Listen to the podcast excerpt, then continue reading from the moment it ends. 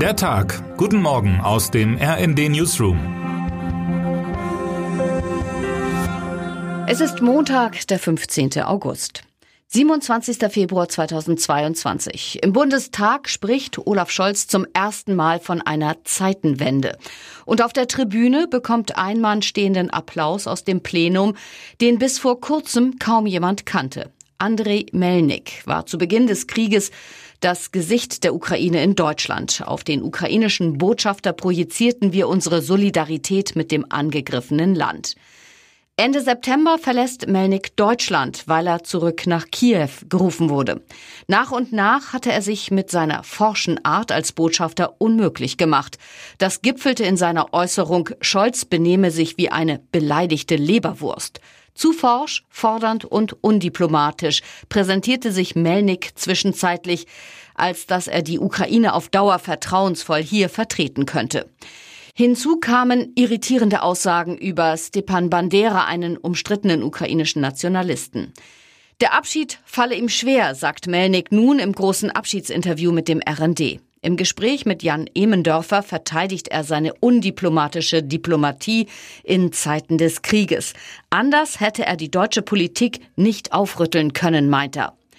Fast sechs Monate dauert der russische Angriffskrieg gegen die Ukraine nun schon. Als einer der ersten Städte fiel damals Cherson in die Hände von Putins Truppen. Nun deutet sich an, dass die Ukraine den symbolisch und strategisch wichtigen Ort im Südosten des Landes zurückerobern könnte. 20 Prozent der russischen Kräfte seien mittlerweile außer Gefecht gesetzt worden, teilte der ukrainische Oberbefehlshaber am Wochenende mit. Mitverantwortlich für die zum Teil erfolgreiche ukrainische Gegenoffensive sind westliche Waffen, auch jene aus Deutschland.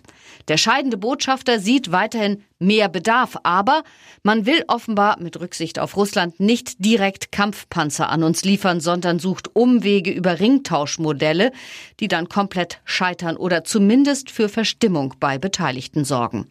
Der ukrainische Polterer bleibt sich treu. Termine des Tages. In Schleswig-Holstein und Mecklenburg-Vorpommern beginnt nach den Sommerferien das neue Schuljahr. In Chicago beginnt ein weiterer Prozess gegen Ex-Popstar R. Kelly wegen Sex mit Minderjährigen. Er war Ende Juni wegen ähnlicher Vorwürfe von einem New Yorker Gericht bereits zu 30 Jahren Haft verurteilt worden. Wer heute wichtig wird. Angeblich findet sie kaum jemand sinnvoll, die Einschaltquoten sprechen aber eine andere Sprache. Politische Talkshows sind immer noch ein großer Erfolg. Heute Abend kehrt Frank Plasberg zurück aus der Sommerpause.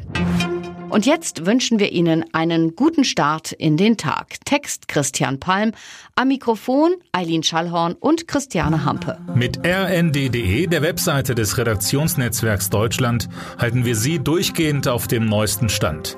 Alle Artikel aus diesem Newsletter finden Sie immer auf rnd.de slash der Tag.